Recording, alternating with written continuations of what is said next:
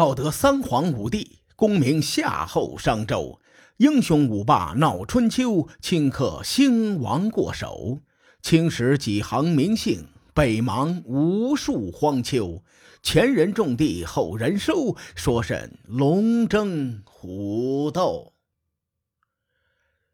上期节目咱们说到，晋国与秦国之间打了一场麻遂之战。晋军在这场战争当中以压倒性的优势将秦军打败，此后数十年，秦军都没缓过这口气儿。麻遂之战发生在晋国和楚国弭兵会盟后不久，外加晋国的兵力实在太强了，所以这个楚国呀，并没有出兵。楚国没有出兵。不代表他们彻底放弃了与晋国争霸的野心，相反，楚国一直在寻找晋国的破绽。说到晋国在麻遂之战中大胜，但秦国是一块难啃的骨头，晋国啃是啃下来了，但也不轻松。史书上记载了一个细节，从侧面就印证了这一点。话说，在参与晋军伐秦的诸侯联军当中，曹国的国君曹宣公不幸在战场上战死。当时，曹国人派公子傅除留在国内镇守，派公子新石去晋国迎回曹宣公的尸体。结果，这一年的秋天，公子傅除趁机杀了曹宣公的太子，并且自立为君，史称。曹成功，曹成功这事儿做的不太地道，引起了很多人的不满。于是诸侯呢就纷纷跑到晋国，请求晋厉公出兵讨伐曹国。按说曹宣公为晋国死在战场上，晋国作为诸侯的霸主，理应义不容辞的讨伐曹成功。然而晋厉公却请求诸侯们。说暂缓讨伐曹国，理由是因为晋国刚刚打了一场麻遂之战，还没有恢复好。史书中原文是这么记载的：说晋人以其义之劳，请其他年。翻译过来就是，这场麻遂之战打得太辛苦了，请等第二年再打曹国。说到这儿呢，其实我以为呀。如果楚国在此时出兵北上，从军事角度来说是一个非常好的时间节点。然而，楚国并没有趁此时出兵。我认为楚国按兵不动的选择非常正确，而且揣摩透这些小细节，对理解春秋战国的文化脉络很有帮助。《孙子兵法》在《谋攻篇》里有一句非常著名的话，叫做。上兵伐谋，其次伐交，其次伐兵，其下攻城。我估摸着，只要有中国人的地方，都会这句上兵伐谋。国与国之间的争斗啊，只有在战略和外交上走投无路的时候，才可能在战场上干一架。晋国在麻遂之战后需要休整，从军事角度出发。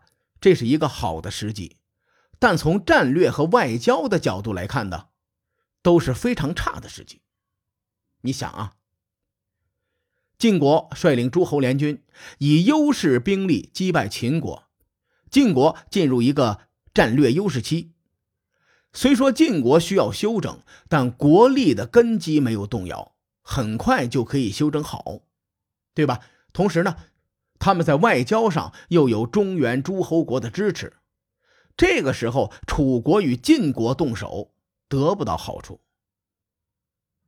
其次呢，晋楚有弭兵会盟，如果楚国贸然发动战争，站不住大义，外交上会被各路诸侯国所孤立。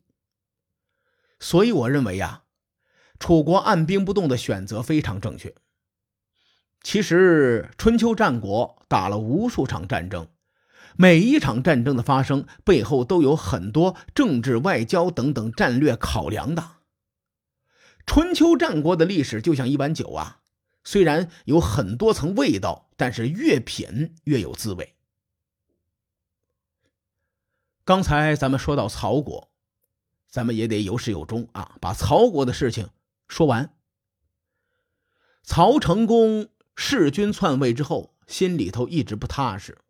此时呢，曹宣公的另一个儿子子臧准备逃离曹国去流亡去，结果没想到这位仁兄的声望很高，曹国内不少大夫都要跟着他一起流亡。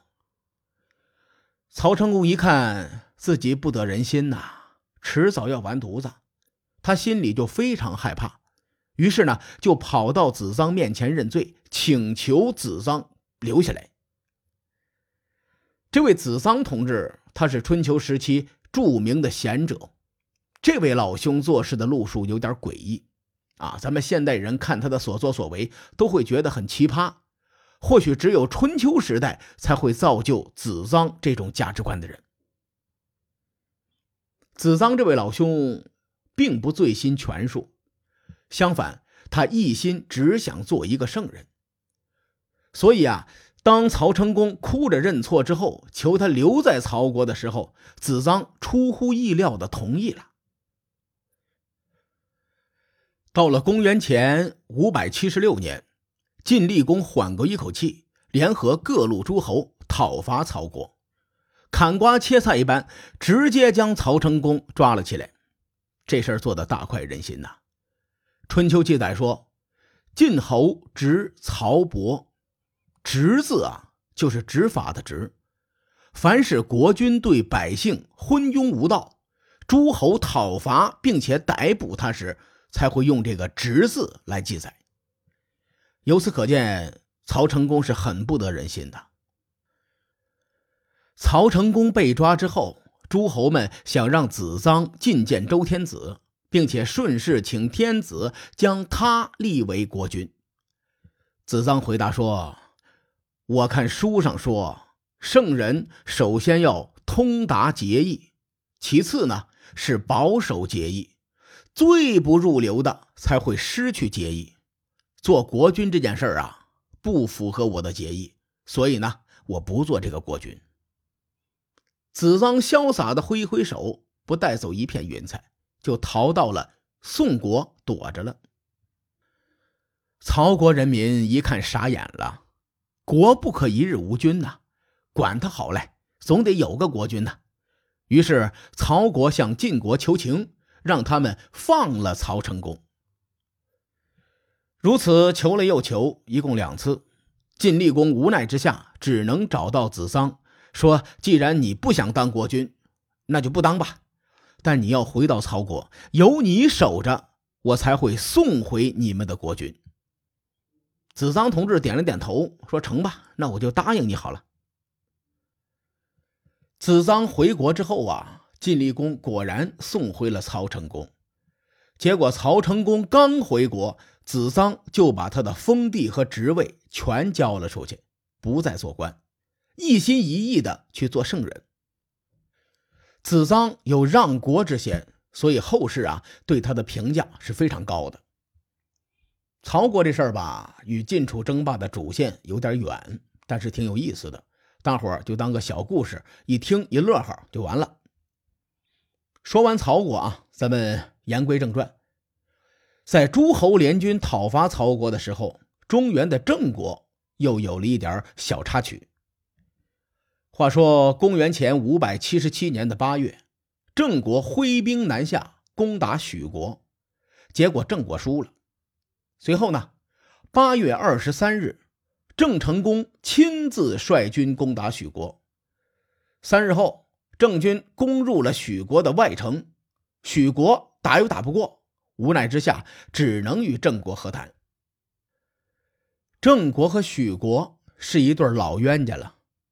郑国一直想着吞并许国，然而此时许国是楚国的小弟呀。眼下郑国揍了许国，在楚国大夫子反的眼中，这件事儿是楚国北上的一个契机。很多人对子仲和子反这哥俩有点分不清楚。